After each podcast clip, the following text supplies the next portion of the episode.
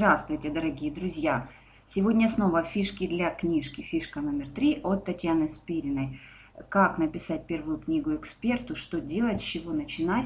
Первые две фишки мы с вами уже разобрали. Речь шла, если вы помните, о том, чтобы зафиксировать время для работы с книгой.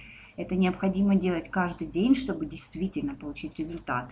И вторая фишка, нужно узнать ваших читателей, узнать так, как будто это ваши самые-самые близкие, дорогие люди, чем они дышат, чем увлекаются, куда ходят, на каком языке говорят и так далее.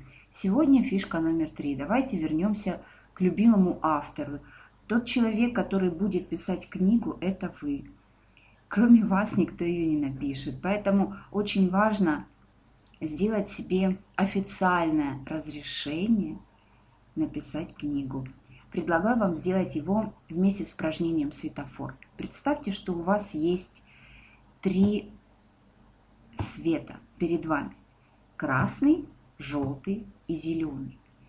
И э, по этой схеме запишите, пожалуйста, несколько предложений. Да, мое разрешение написать книгу. Это будет ваше письмо себе, автору.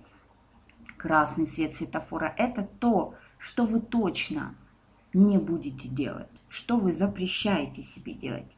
Например, я запрещаю себе лениться, я запрещаю откладывать, э, я запрещаю жаловаться и я запрещаю сомневаться в себе.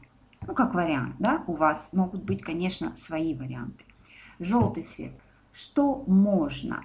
Можно один день в неделю устраивать себе творческий отпуск – можно советоваться с экспертами, можно, не знаю, каждый раз, когда я написал три страницы, давать себе конфетку в таком духе. И зеленый свет. Что я разрешаю себе здесь? Оторвитесь по полной. Напишите как можно больше пунктов и вариантов. Я разрешаю себе быть креативным. Я разрешаю себе ошибаться.